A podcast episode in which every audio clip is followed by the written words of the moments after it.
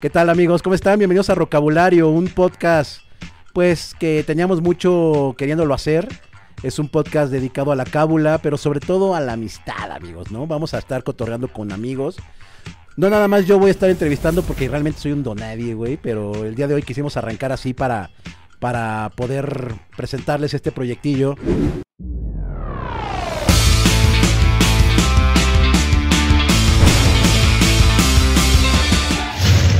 Y pues bueno, eh, el invitado del día de hoy es un gran amigo de Mil Batallas, un amigo que estimo mucho, quiero mucho desde hace mucho.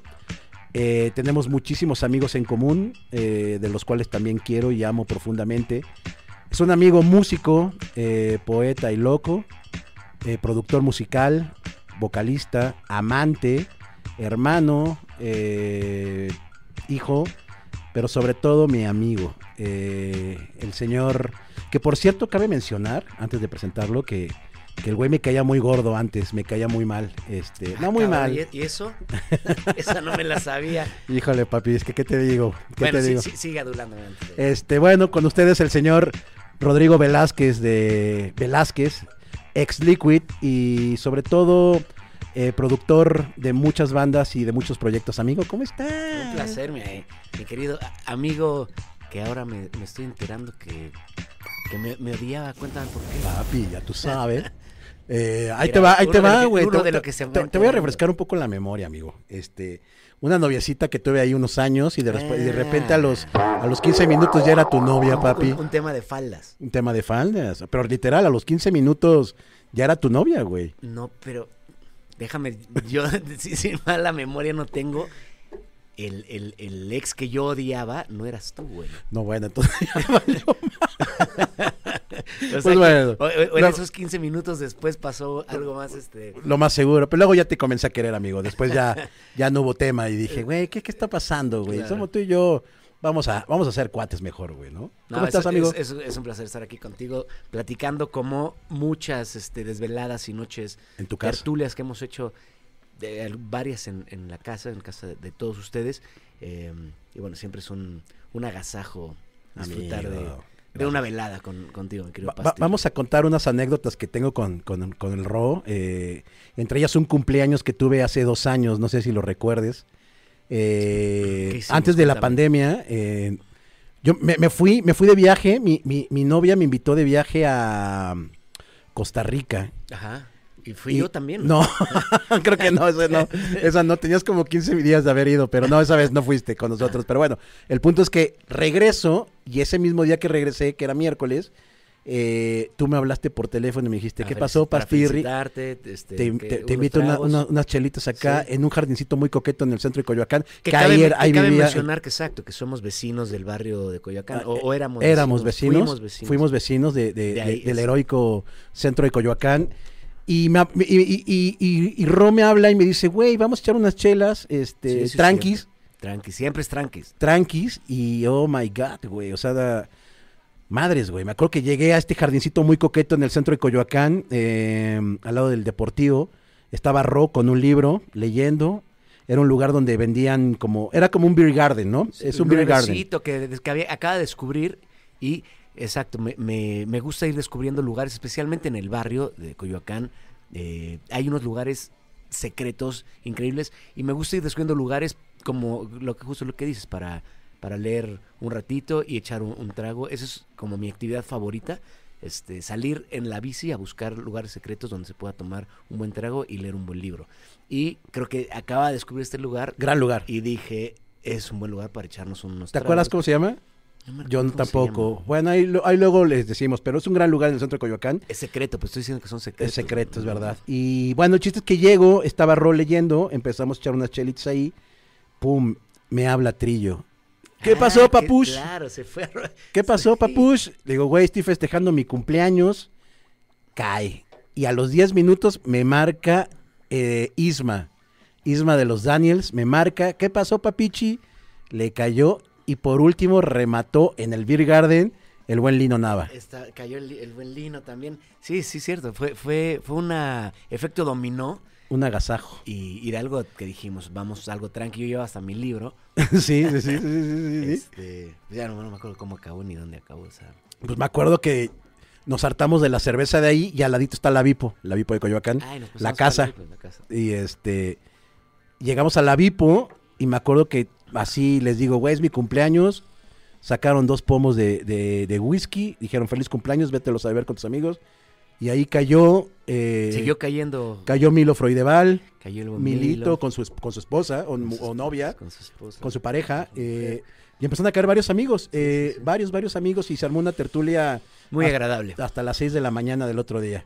Pues así, así es, mi pastor. De ese tipo de, de tertulias hablamos. Pero bueno, eh, vamos a platicar con Ro acerca también de lo que pasó con los Liquids, una banda que yo fui muy fan de Chavito, y hablo de Chavito porque pues, Ro me lleva tres años, yo creo dos años, no sé. Yo creo que soy más joven que tú, cabrón. Sí, yo creo que también. Y, y- Pero, empezó- él era una banda que empezó muy, muy, joven. Y me acuerdo perfectamente que una vez, ahí les va. Por eso yo, yo, yo, yo quería que fuera el padrino Ro. Un día me quedé a las altas horas de la madrugada platicando en, en la casa de, de, de Ro y me platicó toda la historia que llevaba Liquids desde el, desde el comienzo, güey. Y es una. Y me lo platicó tan rico que dije, güey, esto tiene que dar inmortalizado. Al- de- Desde te dije, güey, hay que hacer como algo con esta plática, como también hacer un documental en algún momento, porque realmente los Liquids sí, sí crearon un, un, un, un antes y un después en la música, pero sobre todo en las generaciones, güey. O sea, yo me acuerdo que de chavito decía, ¿qué pedo con estos dudes, güey? Estos güeyes están locos, están... ¿cu- a- cu- a- a- ¿En qué año fue el primer disco? ¿2000, 2001? Sí, es exacto, es, bueno, como, como dices, es un es una plática extensa y con miles de anécdotas y, y de cosas que eh, sucedieron con esa banda, con Liquids, que creo que el universo se fue eh, armando para que sucediera todas estas cosas que irreverentes como era la banda, que nos sucedieron a nosotros también en el camino. Este empezó, Liquids empezó en el 93, 1993, pero el primer disco salió en el 2000. Órale, güey, yo tenía 11 años. Y- En el 93. ¿Tú cuántos tenías? No, y entonces sí te llevo más. Sí, yo, yo en el 94, que fue cuando era primero de secundaria. Bueno, y, sí, y- y que aparte cabe mencionar... como 15, 14 años. Cabe creo. mencionar que fuimos en la misma escuela, pero nunca nos topamos, güey. O sea, yo fui en el Madrid, Ah, cabrón, esa prima- ¿ya también ves? es ¿Ya nueva para mí. ¿Y esta ya lo habíamos Madrid? platicado y que también, pero güey, o sea, tú me llevas, o sea, No, yo, entonces yo yo, tres, yo entrando a la secundaria, tú ya habías entrado a la prepa, güey. Entonces, Bueno. son- o sea, yo era un morro. Entonces háblame, pero- háblame, háblame de usted. sí, güey. Pero entonces, bueno, platiquemos 93, güey. 93 empieza la banda, pero pues empieza, este, o sea, estuvo realmente en lo que se le llamó el underground de esas épocas, digamos. Eh, estuvimos siete años trabajando eh, y- para que saliera un primer disco en el 2000. Y eh, a pesar de eso, en el 2000, este, en el 2000 que fue el primer el lanzamiento del primer disco, seguíamos siendo unos chavitos de, yo creo que tendríamos 20, 21 años.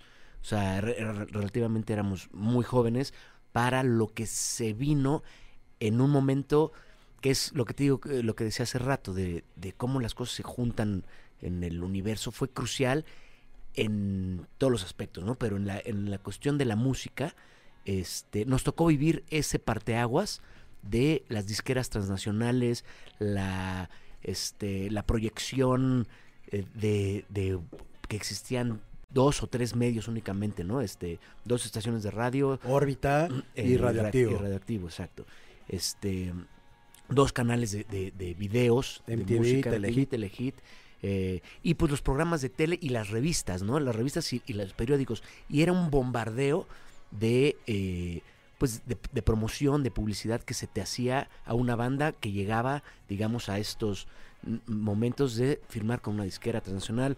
Existía la payola, existía Claro. el, el, o sea, el posicionamiento de, eh, de un día ser una banda underground, a otro día estar sentado en cualquier restaurante y ver tu cara en, en, el, en, las- en la tele, en el- la revista que está al lado. Qué en- chido. O sea, algo, algo muy, muy absurdamente este, mediático. Que digo que es justo la transición, porque fuimos, si no me equivoco, la última banda que eh, grabó un disco con presupuestos de los que estábamos De hablando, que eran absurdos, ¿no? Eran, íbamos a grabar a lugar, a, este, me acuerdo que el primer disco estuvimos dos o tres meses en Nueva York y New Jersey, pues viviendo en hoteles de lujo, en... Antes de entrar a esa parte, amigo, que tengo, o sea, estas historias me las sé obviamente tanto por Ro, por Teo y por, por Eddie, eh, integrantes de Liquids, que me lo han contado de, de diferentes perspectivas que están bien chidas. Y ahorita les vamos a decir una nota que, que dije, güey, no puede ser. Pero antes de entrar a esa parte de, de ir a grabar a, a Nueva York, ¿cómo, cómo- o sea, cuéntanos cómo fue el tema de, de la aproximación ya a irse a ligas mayores. Ejemplo, cuando, por ejemplo, este güey de Televisa, este loco, que está bien loco, que se pone pelucas, este... Mario Lafontaine. Mario Lafontaine, que eran Bueno, chavitos, ustedes realmente eran chavitos. Ahí, esa, esa parte de Mario Lafontaine es una delicia de, de- Desde de- ahí, de- de de- historia. claro. Eh, Te digo que, que esto da para, para horas y horas de anécdotas y cosas. Pero esa es una gran anécdota. Eh, Liquids empezó por ahí del eh, 95, más o menos. eh, nos firma un manager que se llama Mildred Villafañe, que en ese momento era manager de Flans. Este, a ese calibre estoy hablando. Eh, y ella decide que entráramos a esta escuela que se llama Conceptos. O sea, nos- Claro. o sea, quería firmarnos en Conceptos, que básicamente es como la escuela de... Es como el, el SEA de... De Sony, ¿no? de- es de Televisa. Era- Concep- era- ah, era- el, lado musical era el lado musical de, de, tele- de del Televisa. O sea, el CEA es de actuación, Exacto. Conceptos es musical. Exactamente. Entonces, eh, pues nosotros, la verdad es que no, no era nuestra intención ser una banda este, de, ese, de ese tipo, ¿no? De una... eh, pero pues se les hacía muy chistoso. O sea, e- era, sí era una banda que con un concepto muy particular, ¿no? En ese momento todavía estaba Facundo en, en la banda. Este, entonces éramos Eddie, Teo, Facundo y yo. Pero en algún momento también estuvo Diego. Y Diego, exactamente, yo prácticamente yo entro cuando Diego Sale. decide ser futbolista profesional. y acaba siendo realmente un gran Fotógrafo. fotógrafo. Sí, sí, sí. Este, el, sueño del futbolista le duró poco. Pero bueno, en esa época que, que firmamos eh, con esta manager, Mildred Villafañe, pues nuestra carrera estaba, eh, o la estaban quizás jalando hacia ese lugar extrañísimo. Y esa es una gran anécdota. Cuando llegamos, pues nosotros para nada éramos, ni teníamos la intención de ser una banda de Televisa, ni de, eh, de estas, de conceptos, ni... Pero dijimos, bueno, veamos qué, pedo, ¿no? A dónde nos lleva. Y el director en ese momento de, de esa institución era Mario Lafontaine. mi querido Mario Lafontaine, que lo aprecio, creo que es de las personas más melómanas que conozco. Tiene pero- una información musical de todo tipo. Es De, un güey loco, es un güey loco. Eh, está completamente ¿Y, loco. y tú cuando lo conociste por primera vez, qué dijiste, güey? No- nos encantó porque llegamos a su oficina y era una oficina que estaba llena de... Era un, un, este, jardín de niños, güey. Estaba muñequitos por acá, este... Prácticamente como teníamos nosotros el ensayo. El ensayo de Liquids era una locura, era... Estaba... ¿Dónde ensayaban? Esa es, es- otra... Ahora paso a ese, a ese dato para no, no desviarme Ok. que también es, otra locura. Pero bueno, era muy parecido al ensayo de Liquids, ¿no? Entonces dije, este güey, y era un güey que traía este shorts con Converse rojos y este unos lentes dorados. Que ahorita estaría de Este, ultramoda el güey. O Es- sea, es- sería un güey con onda ahorita en este momento. En ese momento era un güey loco. era- eh, pues, eh, que- Estrafalario, ¿no? que- sí, muy estrafalario. Y era, yo supongo que también el güey era pues, joven, tendría... de habría que preguntarle, pero unos 30 años yo creo. Y él conocía ya la banda, porque te te digo que es, es alguien que, que conoce mucha música. No teníamos disco, no teníamos todavía, o sea, teníamos, era el 95, teníamos 18 años. Teníamos un par de demos que habíamos hecho, pero ya tocábamos mucho en, en fiestas y en, en lugares. No podíamos tocar en, en antros porque éramos menores Por de edad ajá, claro. pero armamos muchas fiestas y ya existía ese rumor de, de Liquids. Cuando llegamos nos dice, ¿qué hacen aquí? Y nos agarra, saca a Mildred Villafañe del, de la oficina y nos dice, güeyes, salgan corriendo de aquí lo antes posible. O sea, no los voy a firmar, les voy a hacer un favor. Y yo esas palabras, pues en un momento fue como raro. Agradezco la visión que, Claro. que- que tuvo, que ten- no teníamos nada que hacer ahí.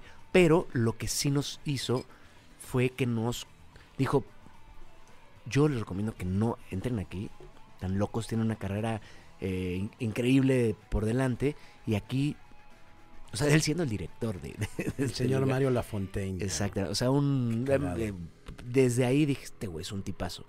Y él nos dijo, pero, pues déjenme conseguirles eh, una carta, tenemos una carta firmada por Luis de Llano, Ok. este, El, ca- el carnal de las estrellas. Él es, el es- verdadero el carnal verdadero de las estrellas. en donde nos apoya diciendo, este, Liquid es una banda apoyada por Televisa en- con su firma, que esa carta ahí también fue como una especie de aval, digamos, para, em, para después todo lo que pasó muchos años después, ¿no? Este, que se fueron juntando muchas cosas y la verdad es que tuvimos mucho apoyo de, de Televisa cuando salió el, el- el primer disco, de Televisa Radio, de... O sea, había, había gente que ya nos, nos ubicaba y nos quería. Y en el momento que salimos tuvimos mucho apoyo de, de- de- de varios medios. Este, pero lo que te digo, fuimos, creo que, si mal no me equivoco, la última banda mexicana en, en, en vivir como este, este proceso absurdo de gastos de dinero y de... Porque a partir de ahí se, se, se cae todo, o sea, y literalmente, me acuerdo que fue el año eh, que se caen las Torres Gemelas. Bueno, que- que 2001. las tiran en septiembre de 2001, 2001. y ahí se cae la industria, se cae nuestra disquera. Nosotros en ese momento estábamos firmados con Virgin Records, Ok. este, que era una sección de, de EMI, De mí, ajá. y, y se caen las Torres Gemelas y nosotros estábamos en, me acuerdo perfecto, estábamos en España eh, de gira y de repente todavía ni siquiera... eh, ¿Cómo fue eso? Bueno, no, no recuerdo los datos bien, pero el, el caso es que hablamos y nuestra disquera Virgin Records ya estaba retirando sus oficinas de México porque porque por lo de las Torres Gemelas, ¿no? Claro. Ya era una guerra mundial, este salen inversiones, entonces nos quedamos sin disquera atorados en un país ajeno y ya no teníamos cómo regresar. No mames. Teníamos que volar Eran a- parias. éramos como una especie de parias y na- nadie nos apoyaba con, con el boleto. Teníamos que ir a tocar. Y que Ah. ahí fue de mamá, mamá, que puedes mandar para el boletito. Peor aún, creo que, que hicimos la peor- de las peores pendejadas en nuestra vida. Eh, eh, sigo haciendo, de hecho acabo de hacer una gran pendejada en ese contexto. Pero eh, tenemos que ir al- a un festival que se llama LAMC. El AMC, claro, en Los Este, Ángeles. No, este, este es En Chicago. en Nueva York. Ah, claro. Íbamos a tocar a Nueva York, LAMC. al, al LAMC, exacto. eh, con Joselo, estábamos. Con José Loso. Joselo Rangel, exacto. Pero ya estaba el José Loso, o sea, ya, sí, ya, ya, los ya, ya estam- éramos O sea, ya había salido el karaoke Entonces ahí. yo creo que era después, sí, era, era- ya había salido el karaoke, ya, ya teníamos. el, el karaoke. Estábamos entre el karaoke y el jardín, no teníamos disque, no teníamos disquera porque pasó este pedo. ¿no? Ok, como, nada más como, digo, obviamente los fans de, de Liquids van a decir sí lo sé, pero mucha banda igual no. Karaoke es donde se desprenden grandes, grandes, grandes rolas, ejemplo. Grandes mi- clásicos mi, como Mi patito de hule, donde está Chicharos Mágicos, Chácharos Mágicos, cabrón. un- un que es de las canciones que yo me acuerdo que... Es más, tengo, un- tengo un video, tengo un, un- un gran amigo, vive, vive en Canadá, y, y el güey, sus hijos, son unos niños de 5 años, 3 años. El güey era muy fan de Liquids, güey, muy, muy fan, güey, o sea... Y los niños ahorita, en pleno 2021, cantando Chicharos Mágicos, güey. esa yo creo que es la única canción que, que además esa, esa canción tiene una historia increíble porque esa canción no iba, a- no iba a existir.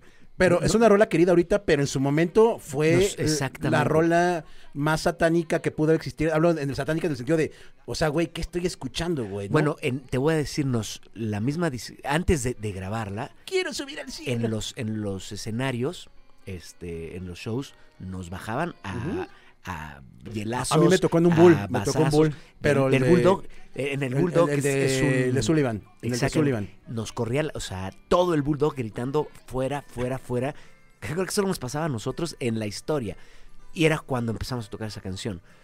Cuando, y nosotros, necios de quererla hacer, y en el disco, la disquera dijo, esa canción no la vayan a grabar. Dijimos, ah, no, la grabamos. Güey, Este, qué gran decisión, cabrón. Y, y todavía el, el productor de ese disco, se llama Andrew Wise. Andrew Wise. Es el, es, eh, es- productor. No, es ingeniero de audio, ¿no? También. Es productor, fue, bueno, ah, es su carrera empieza siendo bajista de Butthole. Surfers, Ajá. de Rollins Band, Sí. y es productor, ha, ha producido Baba- Babasónicos, casi toda la carrera de Babasónicos. Win, una banda recomendabilísima este, de New Jersey, Win. Este, ahí, por eso lo conocimos a él, por esa banda. Eh, ha producido a, a Café Tacuba. Pero bueno, vamos a, poner ahí el que les, el que les dice. Este Este, güey- productor es Camilo. No, nosotros lo, lo- ahora te cuento esa historia. Acabo con, nada más con el remate de los famosos chicharros mágicos. El güey nos dice, a huevo hay que grabar esta canción. Me vale madres si la disquera no la pone en el disco, hay que tenerla grabada porque él nos dijo un día, para mí son una banda que está adelantada 10 años. Y eso se me quedó grabado cuando realmente sucedió 10 años después. Chícharos Mágicos se volvió un madrazo en cuando sale YouTube, la gente se grababa, o sea, fue como una euforia de, de- de los chavos. Era como, yo siempre lo he dicho, Chícharos Mágicos es la canción más punk que se hizo en ese año, en el cual salió, estaba Molotov, Control Machete, Claro. Plastilina Plastilina Mosh. Chícharos Mágicos creo que es la canción más radical que, que existió en ese momento y que no se entendió hasta 10 años después, que se volvió una bandera de una generación, que era una generación de alguna forma irreverente, este, contestataria, eh, queriendo demostrar que, que eran diferentes y Chícharos Mágicos era perfecta, era una canción perfecta que en su momento la pusieron además en la última canción del disco. Sí, me acuerdo. Nunca salió en el radio, nunca, Sí, o sea, no, se convirtió realmente, la gente este, la descubrió solita y se volvió hoy en día eh, la canción Un himno para los Liquids. y, y un, eh, la canción que yo más odio. Sí, sí, sí, claro, de- claro. de- o sea, le, le tengo un cariño y un amor porque, porque Liquids es chicharros mágicos. Pero yo ya no la. De, de quererla tocar a huevo Claro, y luego tenerla que tocar a huevo. Claro. Porque la gente. Claro. Es, es algo muy, muy loco, ¿no? No, Ro, porque es una pluma que no escribe. Oye, güey, pero a ver, nada más como retomando el tema del, del productor. ¿Este productor era el que era íntimo amigo de, de Yoko? Exactamente. Es que El- ahí les va el- esta, esta- Perdón, perdón, perdón. Es que, güey, está está súper rico. Está súper rico poder platicar eh, estas cosas con, con ellos porque, güey, ahí les va esta historia, güey. Este, este productor, ¿quién era? Ya nos dijo que con quién tocaba, pero ahí les va de Bueno. quién era amigo y dónde acabaron estos cabrones Sí, sí, el- haciendo cagadero y que los acabaron corriendo. Por favor, mi Ro, No, bueno, adelante. ta- tampoco es tan así. Pero sí es una anécdota muy, muy, muy bonita. Eh, este güey, eh, Andrew Wise, eh, el- creo que sigue tocando, es, es bajista de Yoko Ono. Este es, y muy amigo de Yoko, y fue muy amigo de John. Y entonces nosotros estábamos grabando el primer disco, justo en, Nueva York. eh, en realidad estamos... El, el estudio estaba en... eh, eh, del otro, en Hoboken, en New Jersey. O sea, justo cruzando el río. Y llevábamos ahí metidos un mes y medio. Y ya habíamos terminado de grabar. Y el güey estaba mezclando. Y es de las cosas absurdas, creo que lo que te contaba del gasto de dinero absurdo. La disquera nos tenía ahí. Sea, estábamos ahí, nada más unos chavos de 20 años, este, borrachos, drogados, echando desmadre, jodiendo al productor. Y el güey así de, ya, lárguense de aquí. O sea, entonces nos dijo, ¿por qué no se van? Este fin de semana me dejan trabajar, váyanse a Nueva York. Este. Y que ese es otro dato curioso. Nos dice, ya les conseguí un hotel, váyanse tres días a, Nueva York. Y nos dice, quédense en este hotel. Se llama el Gramercy Park Hotel. Que como dato curioso es el hotel en donde en los 70s llegaban todas las bandas. Es el hotel en donde la película de Almost Famous llegan a Nueva York. Se eh, está en una zona además eh, mm, muy residencial de Nueva York. Este, pues nos mete ahí. Entonces, son tres chavitos echando desmadre, llegando a este hotel en donde te recibe un, un mucamo con, con guantes blancos de terciopelo y pues, bueno, chingón. Sí, sí, sí, sí. No, no, no, no teníamos como No dimensionaban de lo de que estaba pasando, claro. y nos dice, eh, cuando estén allá, vayan a ver a, a, a Sean. Es que Sean. güey. Sí, sí, sí. Y Bueno, eh, ¿Qué le- es Sean? el güey le habló a, a, a Yoko Ono, su amiga, y le dijo, güey, me tengo que deshacer de tres pinches mexicanos que me están... Tocando los huevos, están de los huevos. ahí, columpiándose. Ajá, este, está Sean, el hijo que es, que es de nuestra edad. es- está, estará por ahí en la ciudad para que... Para se- que me los para que se entretenga. los lleve, exacto, que se los lleve lejos de mí. Sí, nomás sí, de- sí. Y entonces le dice Yoko, sí, aquí está Sean, este, diles que vengan, qué este, y, y que ya Sean los pasé.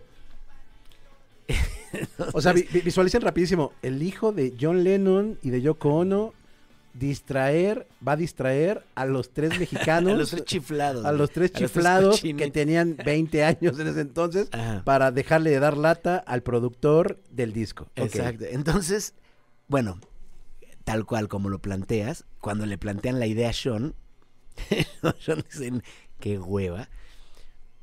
Y entonces, el día que nosotros vamos al el edificio que se llama El Dakota, enfrente de Central Park, pues llegamos y de, pues que, que toquemos aquí, va, ¿dónde van? Pues vamos con la señora Yoko. Ah, sí, pásenos. Llegamos y en realidad no estaba Yoko, ¿no? Y Sean se había pelado. Pero nos recibe muy amablemente las, este, la servidumbre que tenían ahí en. Entonces, pues, Ah, o sea, al momento de entrar a ese departamento, ¿qué es lo primero que ves, güey? el piano blanco, que, que te cagas. El piano blanco de Imagine. El piano blanco de exactamente. Y te digo que, que, que está. eh, ahora, si, recordando esto y si lo viviera en esos momentos, serían otros, otros, este fotografías que tuviera yo en mi mente. Es lo que te iba a decir. no- Estábamos no, no en la está pendeja. documentado. No está documentado. No, no, bueno, yo no o sea, no está, o sea, no, es- no hay na- o sea, no hay una no hay- Exactamente. Hubiera llegado con el celular directamente a. no, Bueno, estoy hablando del 2000. No, del 99. No, todavía estamos con el Nokia, con el No existe, 3320. con jugando el- la, la, con el la viborita. viborita. Sí, sí, güey. Exactamente. Sí, no. Pero, pero, y también en mi cabeza hubiera sido diferente, creo. Pues llegamos y nos sientan en la sala de- con el piano blanco a 10 metros y nos ofrecen algo de tomar. Prácticamente, prácticamente iba, iba a, a- e- Era nada más un protocolo para que nos dijeran después, ¿saben qué? No está... Claro, O sea, pero, Sean güey, le dieron pero- la peor hueva y se fue con sus cuates. Pero bueno, ya tenía que quedar bien con, con el amigo Yoko de... Y seguramente estaban encerrados los dos en sus cuartos. Lo más seguro, no salieron. Muy Cagándose de la muy- risa, muy así, como probablemente. de- Sí, de ya, ofrécenles algo de tomar. Ajá, ajá. Entonces yo pedí un, yo pedí un gin tonic. Ah, pediste un gin tonic. Que también dije, ¿cómo pin puto gin tonic?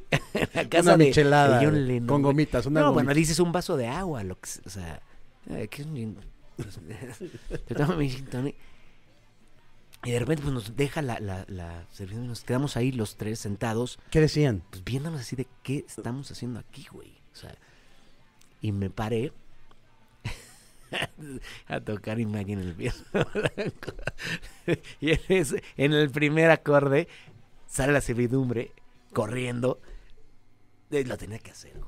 O Claro. sea, eh, sí, era un cheque, era un cheque en tu vida. no, ni siquiera estaba hacer, en- en- ni siquiera está en la No, lista. de pero güey, si te presenta la oportunidad, güey, dices, lo hago, güey. Entonces, eh, lo- Tan, tan, tan, en el tan, primero salen corriendo y dice, sorry guys, este Yoko is not here y Sean se tuvo que ir, este ya se van. Pero me tomé un gin tonic en la sala de John Lennon y Y toqué el primer de Imagine en el, piano en el piano de John Sí. Lennon, cabrón. Es- Wow, güey. y salimos de ahí.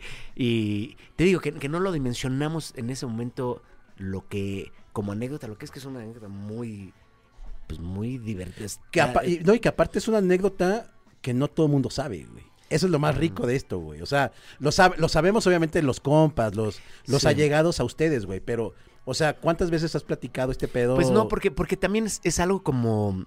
Alguna vez yo, yo platicaba de. Viéndolo ya como algo más serio. eh, algo más serio, güey. que eso. Este. Es lo que. Creo que lo, lo platicaba como anécdota de. Imagínate lo que sintió Negrete cuando metió ese gol en el Estadio Azteca en el Mundial. México.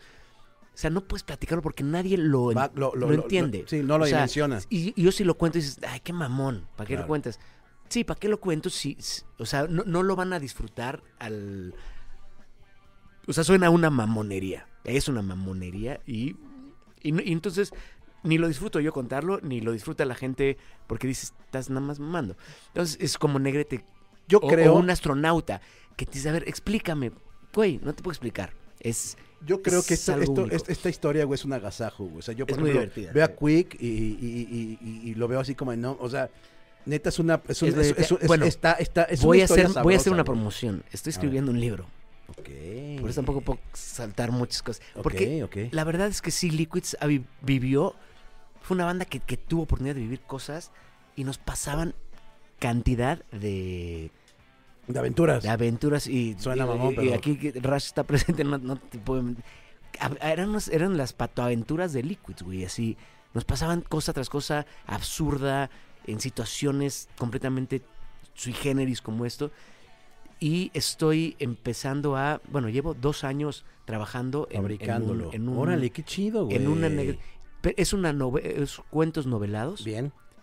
de anécdotas este ya, ya lo ya, ya lo, lo verán no, no es o sea no es decir ah nos pasó esto, esto". O sea, Claro. so- son ficcionados también Órale. o sea Sí, esta sí. misma historia que te acabo de contar Caricaturizado. esa, esa misma historia que acabo de contar se contará tal vez no obviamente no voy a decir más bien no es de los liquids es este habrá unos personajes ficcionados que les sucede esto Compren el Este, libro y vean la entrevista. Es- espero que espero que, que, que- que ese- el libro esté listo en uno o dos años. Oye, amigo, y bueno, ok, bueno, eso fue karaoke, güey.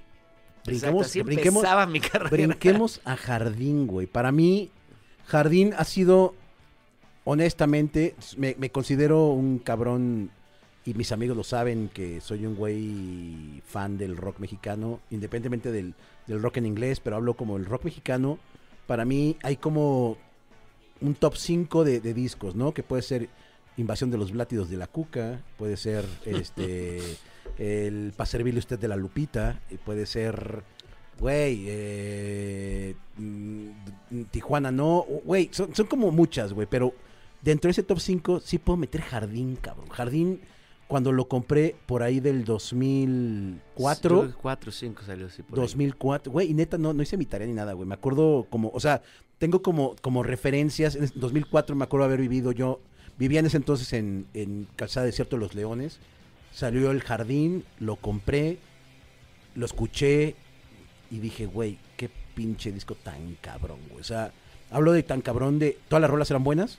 No, había, había igual una o dos que sean, no eran mis favoritas, pero, güey, estaba la canción con Natalia, estaba la número uno que era la de Pachanguero, está, güey, empiezas como, como a el la de Chido, que creo que fue el primer sencillo de, de ese Sí, disco. Sí, sí, es- exacto. Es- ese disco tiene una anécdota también muy, muy sui generis, curiosísima. Fue un disco que lo que te platicaba que pasó cuando se caen las, las Torres Gemelas, nos quedamos sin disquera. Y prácticamente nos dicen no hay presupuesto para que hagan otro disco eh, después del primer disco, pero nos deben, no sé, 100 mil dólares para si quieren salirse. O sea, ¿cómo, güey? Nos deben 100 mil dólares. Sí, de, güey, Porque había, por- No mames. porque justamente Para la carta de retiro, 100 mil dólares. porque había sido absurdo la, la este, el gasto de, de, de la grabación del disco. Te digo que de tener a tres güeyes viviendo en Nueva York, este, O sea, ahorita, si, si hubiera pasado eso ahorita, deberías 2 millones de pesos. exacto, 2 millones de a mis 23 años. Bueno, no me acuerdo eh, el dato, pero era una cantidad de Sí, dinero que, que no teníamos. Claro. O sea, no tenía yo en mi, en mi bolsa.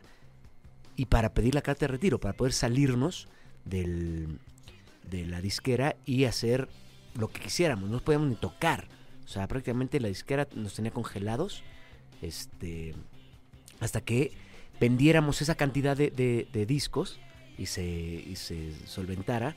Pero la misma disquera ya no, ya no había promoción de ningún sencillo. Ya no había lana para o sea, el disco ya no estaba en las tiendas, pues. O sea, no podías vender un disco que no existía. Porque ya nos habían prácticamente corrido.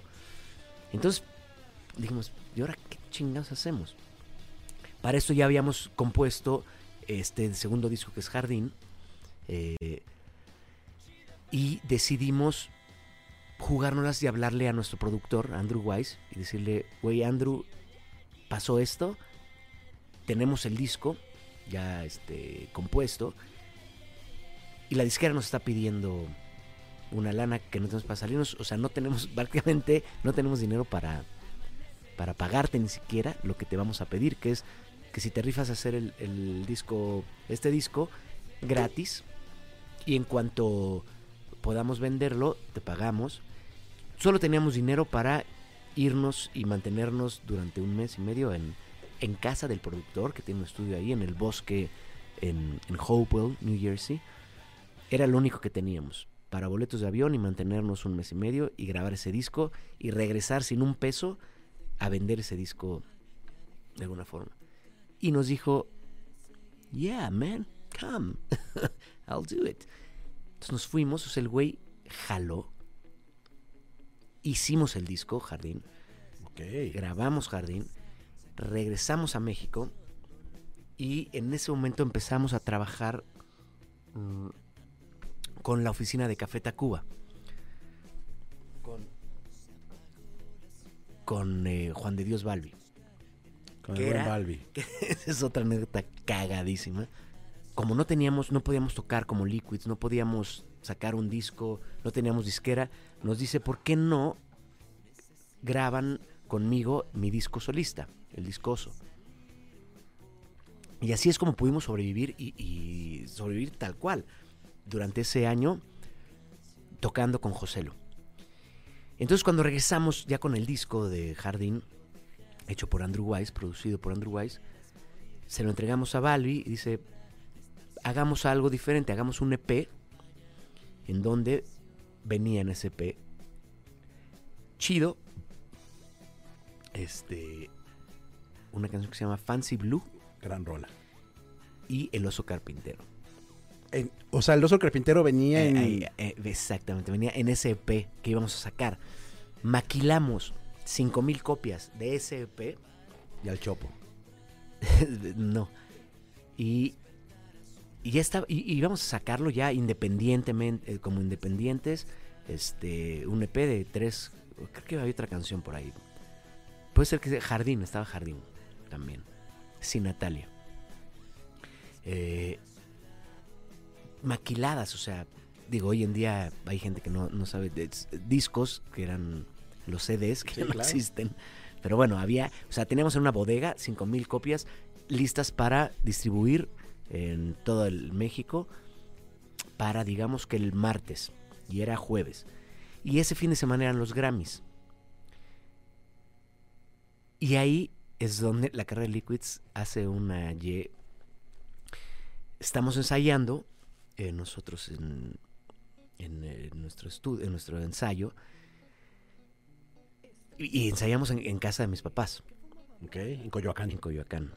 Y, En de tu actual repente- casa. Y de repente así, pues, nos interrumpen. Sí. Mi mamá, cabrón, ¿qué no estás oyendo que estoy gritando que te llaman? A, a- a casa, o sea, un teléfono, no había celulares. Sí, eh, claro, teléfono. claro. Estoy ensayando, es que estoy ensayando más. Este, pues que te habla, te, te habla este Gustavo Santolaya. No. Y tú así de güey. O sea, tú ya, tenías- tú, tú ya sabías quién era Gustavo Sí, Santaolalla. claro, bueno, nosotros queríamos que Gustavo Santolaya produjera el primer disco. No mames. Y nos habían dado a la verga. O sea, Gustavo Santaolalla marcándote por teléfono al teléfono fijo de la casa de tus casa papás, papás. donde ensayaban. A la mitad de los Grammys. Al- o sea, ese güey estaba ahí. Estaba en los Grammys. Y lo primero que dije es el pendejo de Facundo haciéndonos una broma. Ah, ok. ok, ok, Dije, ok, "Güey, es- es- huevo. Y le dije, dile que nos hable el rato, estamos ensayando. Regresa mamá. Ahora es meme, que, que contesten. Y yo, ¿cómo que ahora es meme que contesten? Entonces bajo. ah, Bajo porque era de dos pisos donde ensayábamos. Contesto el teléfono y era meme. Hola, ¿qué onda, Ro? Este, oye, Hola, hola. es- Estamos aquí en, estoy aquí en Los Ángeles con, con, Con Gustavo. con Gustavo y pues quiero hablar con ustedes. Yo, no de la mames. ¿Cómo? A ver, ¿cuánto tiempo llevan esperando? a que- Qué oso, güey. O sea, estuve esperando a Gustavo Santolaya 10 minutos creyendo que era Facundo, Rapidísimo. A los amigos que están aquí grabándonos, que es Quick, que es Rash, que es este... ¿Eh? Zeus, Zeus, perdóname, Zeus. Con una, una playera de Def Leppard, increíblemente chida. ¿Les están gustando las historias o no? Están cabronas, ¿no? O sea, o sea, güey, es Epic cabrón. Perdóname, amigo, es que está pero cabrón. pero no, voy a soltar pocas porque todas van a venir en el libro. No, pero bueno, vean la entrevista y compren el libro, güey. Pero, o sea, güey, este que sea un antecedente para. Oye, pero a ver, entonces, estaba el meme marcando meme, que, que meme estoy con ya- Gustavo. Me dice, ¿te- te Oye, habla por Gustavo? cierto, salud. Yo, yo en mi vida había hablado con Gustavo Santolaya. O sea, era, era un era un mito para mí. Que en el primer disco nos mandó a la verga literal. Dijo, no, esta no es para mí. Este. Entonces fue que encontramos a Andrew Wise, etcétera. Pero entonces contesto el teléfono y me dice, y Ro, Che, eh, pibe. es un ¿Viste? gustazo hablar contigo. Yo, güey, o sea, no te la mames, eres Gustavo Santolaya, dame tu autógrafo, cabrón. Claro. Este, Ahí había hecho todos los discos, bueno, los ya, discos claro, de Café Tacuba, de este, Tacuba, Molotov, Molotov. Julieta Venegas, este, no, bueno, y toda su trayectoria. o sea, Bueno, todo, sí, sí. Que, por cierto, todo lo podemos descubrir en el, en el, en el documental. doc- en su En su documental. hecho por él mismo. Eh, en un, eh, sí. Este. Véanlo, está- porque está bueno, o sea, sí está muy bueno. bueno, muy bueno, muy recomendable. Bueno, entonces, este, tablet. Entonces, y- le dije, güey, dije, ¿y qué pedo? ¿Cómo van? ¿Cómo van allá? Este, me dice, me acaba de decir Balbi, voy a, voy a cambiar ya el acento, porque no me sale muy bien. A ver, y me acaba de decir Balbi que, que, que el lunes sale su, Su EP. Su, EP. Y lo acabo de escuchar y me dice, Está brutal. Stop the press. Ah, Stop the press. Ok. Que ok. bueno, porque es, es un argentino que lleva Sí, viviendo en Los Ángeles. 50 años en Los Ángeles. O sea, ¿cómo sería? O sea, el pocho es mexicano-estadounidense. No sé. El argentino, ¿cómo sería, güey? No, espérate, un argentino multigalardonado, Mm, este, no, bueno, güey. angelino es Hollywood, Un güey loco. Es un güey loco también.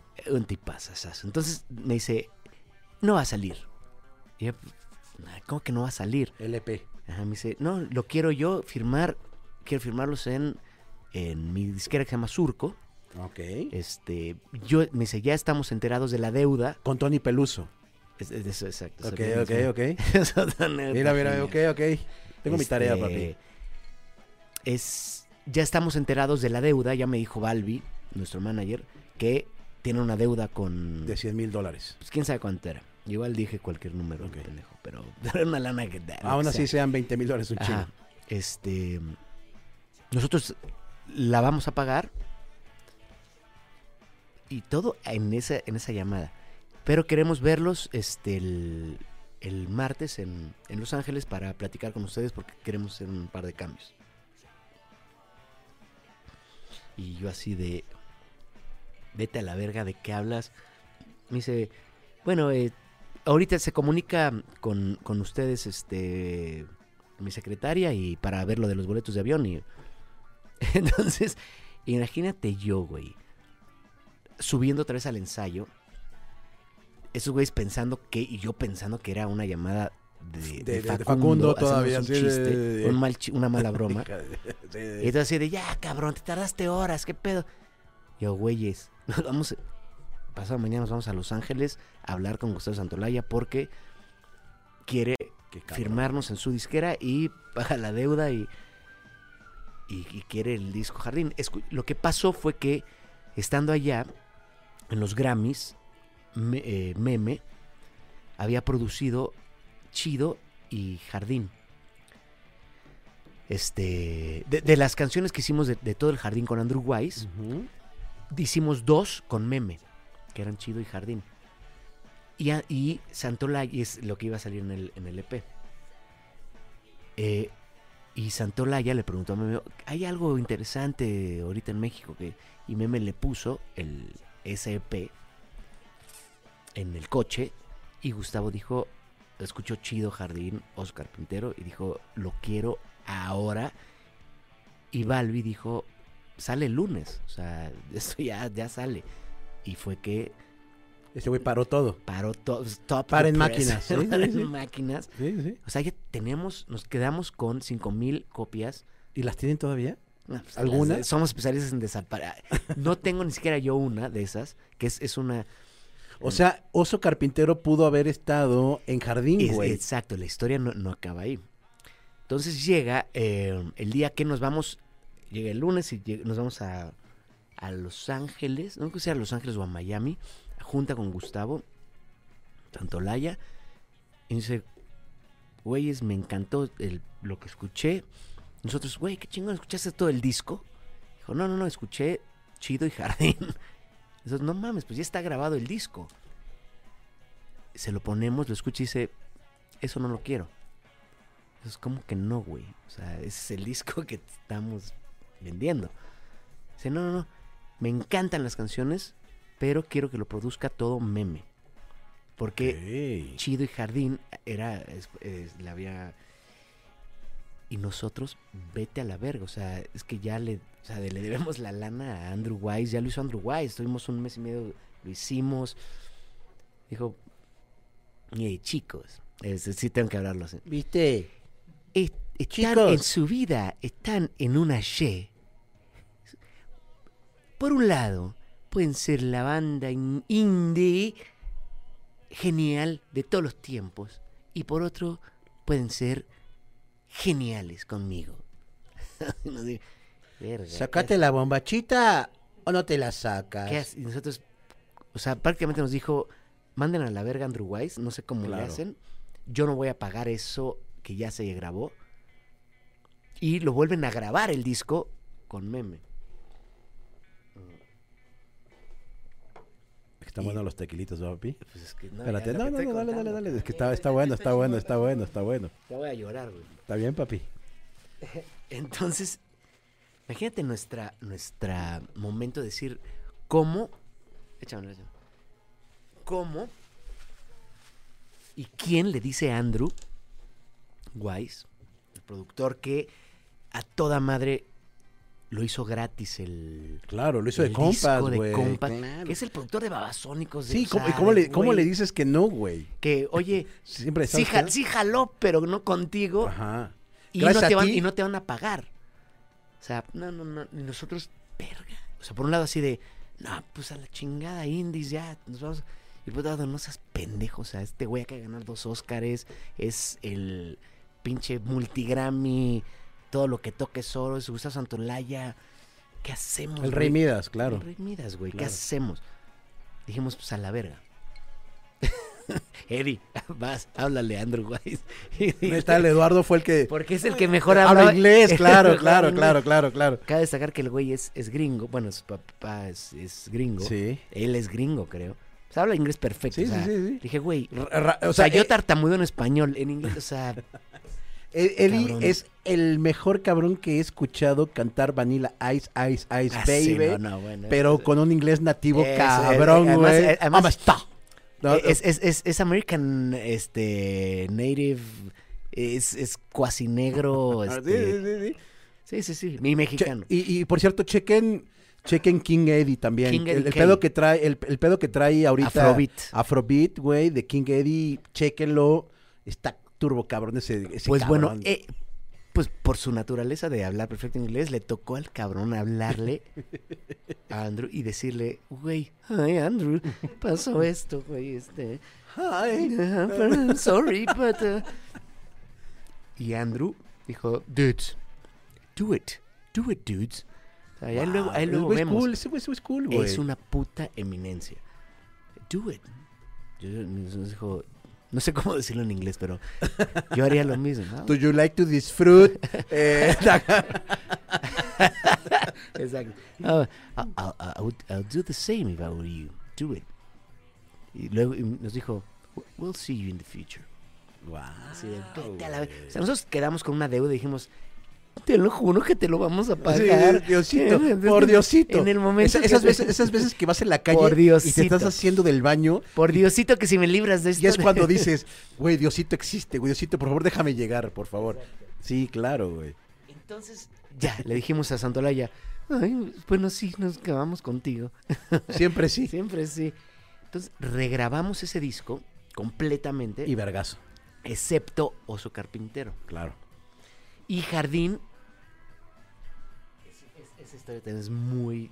Hay otra anécdota. Porque obviamente, güey, pues todo el mundo sabemos que Jardín se grabó con Natalia, güey. Exacto. Que Pero- aparte, eh, pero o sea, perdón, para perdón, esto- es, es- es una gran grabación, es una gran grabación porque, porque la canta Ro del lado izquierdo y del lado derecho está Natalia. Entonces, tú si tienes un estéreo puedes panear y nada más puedes escuchar a Ro o a Natalia. Y de hecho en el celular, hay celulares que solamente se escucha una u otra.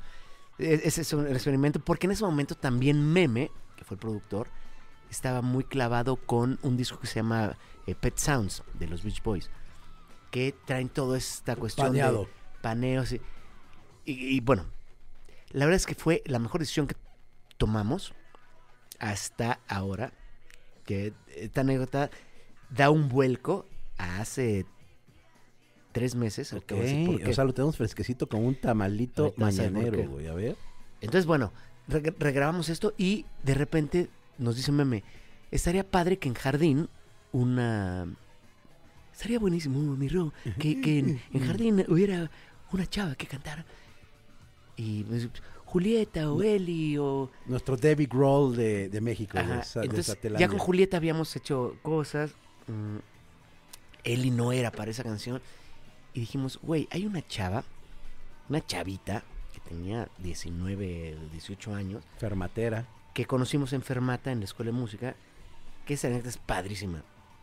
Yo era especialista en volar en las clases de, de música y me quedaba en la cafetería porque además el, el que el que vendía, que era alumno, vendía mota también. Ok. Entonces, ya me la pasaba en la cafetería comiendo sincronizadas y poca madre. Y un día llega una niña, que además, una chavita, que además mide. Sí, chiquita. Es chiquita, Es güey, es un gnomo Ajá. con una guitarrita.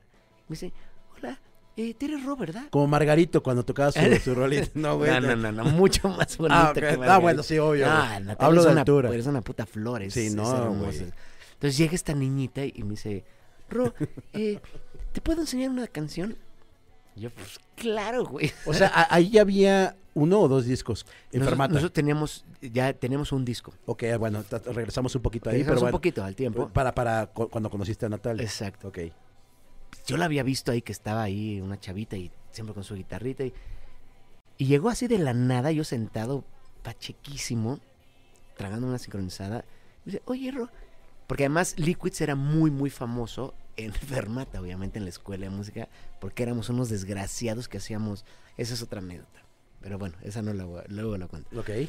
Entonces, oye, ¿te puedo enseñar una canción? Le dije, claro, güey. Y se sienta y empieza a cantar. En el 2000 busco hombres de París, un cerebro No, no, no, no me cantó esa, no me cantó esa. Pero, pero empieza a cantar y digo, ¿qué es este pinche ángel, güey? O sea, Claro, sí, una no, sirena, güey. Sí, ¿Quién sí. demonios A- Algo eres? bonito, haciendo cosas No, bonitas, no, claro. no, irreal, o sea, irreal. Sí. ¿Cómo te llamas? Dale la por acá. Ujú. Pero Tanat es lo máximo, güey. Este. Entonces yo ya, cada gente que se volaba a clase le decía, Nat, mira, ven, enséñale esa canción. Ahí. Entonces, regreso en el tiempo. Dicen, meme, que cante una chava. dije, güey, hay una chava increíble de la escuela que se llama Natalia Lafourcade que, que le queda perfecto la canción. Es, es, es un homo, es una, es una, es una libélula, es un, es un nada. Y canta irreal. Y meme, pero es que necesitamos a alguien que, que tenga nombre para darle como un featuring. No, pues te voy a puso a la tesorito entonces, güey, ¿no? O sea, güey, o sea, güey, o sea. Pues sí, cabrón. Si quieren alguien Bueno. pesado. Espera, entonces, eh, Meme dice, bueno, ya, traigan a su amiguita. Ajá, ajá. La mete al estudio, empieza a grabar Natalia. Yo volteaba a ver a Meme y el güey así, dos cubetas de baba, así, todos babeando. De, ¿Qué es esto? O sea, ella además haciendo armonías, diciendo, quiero grabar otra. Vas, o sea, grabando. Ella corte a, abro este paréntesis, Meme hace los siguientes discos de Natalia. Este, ella estaba justo grabando el, de- el de en el 2000. Eh, Estaba justo grabando Su ese, ese disco. disco con Aure Vaqueiro. Con Aureo, órale. El siguiente disco, Meme dice, yo quiero, o sea, quiero trabajar con esta niña. O sea, es, es este, es, es espectacular. Y corte A, anécdota, eh, un Vive Latino, sube Natalia a cantar con nosotros y le avientan, o sea, cohetes. O sea, yo me tuve que poner casi casi encima de ella para que no... Poca madre. Es que sí, los vi Y, y de- deja, deja el poca madre, que hoy en día es la, la, la voz de Latinoamérica. O sea, Sí. el talento más Sí. cabrón. y Es una señora que, Ajá. que, que, que más grande que... Sí, maduró, maduró de una forma muy Ex- cabrona, güey. Y Sí. entonces, esos... Y aparte está esos- chingón que traiga como el pedo raíz, güey, que ¿no? claro, güey. Y esos pendejos que le aventaban, güey, le aventaban cohetes. O sea, a una... Olvídate de quién sea. Es una es un ángel chiquitito cantando. O sea, fans de Liquids le aventaban cohetes a Natalia, Ah, cagada. bolsas de, de meados. No, qué cagada. Eh, el humano es incorrectamente pendejo.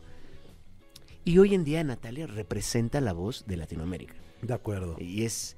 Y yo lo vi en ese momento en la cafetería Pacheco. Y luego lo vio meme y bueno, etcétera. Entonces, ¿en qué iba? Natalia, Meme, Jardín, Liquids. Eh, Regrabamos Jardín con meme en la hermosa ciudad de satélite, en el estudio de, los, de Café En, Tacuba, en Me- Melotrón. en Melotrón. Ajá. ¿Melotrón ahí- o Melotón? Melotrón, Melotrón. Como el teclado. como el teclado. ¿Así es por el teclado?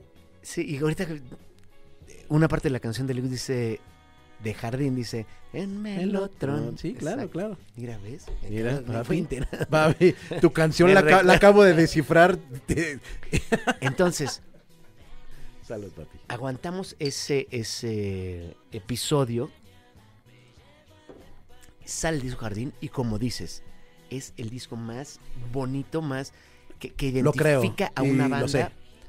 Y a Meme eh, fue de los primeros discos que Meme produjo como productor. Pues es que Meme... Y, le- y, y, es, y suena eh, increíble. La verdad, una anécdota de ese disco es que la segunda canción más famosa, digamos, Jardín. se llama Desde qué. Desde que... Ah, claro, güey. Es, es un hitazo. Esa canción estaba en el disco que grabamos con Andrew en inglés y era dub. Claro. Ah, Sí, y se, llamaba, Dop. se llamaba Since the Day. Since the day. Since the day that we be together. Sí, sí. Está buenísima, pero, pero Meme dice, oigan, esta canción, si la hacen en español, sería un hitazo. Nosotros, puta, Y la, y la dobló la- Joselo, ¿no? La, la, La tradujo. no sé si la dobló, pero... pero la- entonces cabrón, dice. ¿por qué no le dicen a Joselo que la, eh, que la traduzca? Y nosotros decimos, pues, claro, Joselo es nuestro pinche padrino, güey. a- Era en ese es momento donde, donde ese José lo traía rastas acá hasta las nalgas. Máximo respeto, güey, ¿no? No, ya, no, ya era un, ya era un capo pelito roto, creo. Ah, ya- No, ya no, traía- no, ya traía no, pelito. no la verdad. Pero bueno, nos manda la traducción. Dijimos, no te la mames, o sea, Pero esa, esa- esa- pero, oye, pero- pero- pero- desde que pero esa canción iba dedicada, obviamente, de- por el Además, bajista, ¿no? además, Me acuerdo, además, claro, claro, además, claro. Entonces, es, es bien difícil, digo, para la gente que no, no conoce, cambiar algo que ya estás casado y que suena bien. Y las traducciones suenan, siempre suenan chaquetísimo. Excepto el rock de los 60. ¿no? Exactamente. Es Suena chaquetísimo. Rock del angelito. Pues la, la escuchábamos así, decíamos, güey, desde que estás conmigo. O sea, lo oíamos como si fuera como de Sí, robot. ah, ah, ah, Y ah. decíamos, verga. no". Desde Y nos di, y Meme nos dijo, Es un putazo. "Na- nadie, nadie ha escuchado la otra versión. Esta es genial. Nadie la va a saber, claro, claro, claro, claro. claro. Y dijimos, claro, güey. Entonces, eh, voy a tener un... un- Un es como Back to the Future. Un rewind, un rewind ahí. Ajá. ok. Entonces, dijimos, bueno, va, la, hacemos en español con la versión traducida de Joselo. Y el primer sencillo es Chido, Ajá, me acuerdo. que fue un madrazo. Y el segundo sencillo es Jardín, Ajá. que fue un madrazo. Sí. Tercer sencillo es Desde que, Güey, decíamos, suena a rock de los 70 de rock del Angelito. vergazote. Y fue el Me acuerdo, mega, mega me acuerdo hasta escucharlo en comerciales de Telcel, cabrón. Estuvo, o sea, eh, estuvo en todos lados. O sea, era toda- era el Mr. Brightside de, de Killers, güey, durante... Fue la canción de verano, güey. Esa y hay un sencillo culto que no es no fue sencillo, pero que estuvo en eh, Tu Sonrisa. O sea, es un disco de 11 canciones que todas fueron hits de alguna u otra manera. Fue, una gran, O fue un gran disco. Es un disco que... Tu sonrisa. Eh, espérame, rapidísimo. ¿Cuánto, Sola, cuánto eh, tiempo llevamos, papichis? Ah. Una hora. Nos podemos aventar un segundo. Un, un- Un un- segundo más. O, o- o sea, pero- pero- o sea, lo que voy es. No, nos, ave- acabamos nos ave- aquí nos y- aventamos una segunda. O sea, primer versión y segundo capítulo. ¿Qué opinan? Yo, güey, está muy rico esto, güey. Es- está muy rico. Yo creo que un segundo capítulo estaría bien. Y aparte, espérense. Mira, ya. Aparte, espérense. Ah, acá. Espérame, papichi. Es- Experta, espérense. Güey, vamos a tener un exclusivo con Ro Velázquez para la gente exclusiva de este canal, cabrón. Entonces, vamos, vamos a tener una segunda parte de lo que estamos platicando porque está muy rico. Nos vemos la próxima semana o dentro de 15 días, no sé, la próxima semana, lo más seguro. Y gracias por sintonizarnos. Eh, nos vemos en un ratito. Abrazos y besos. Adiós.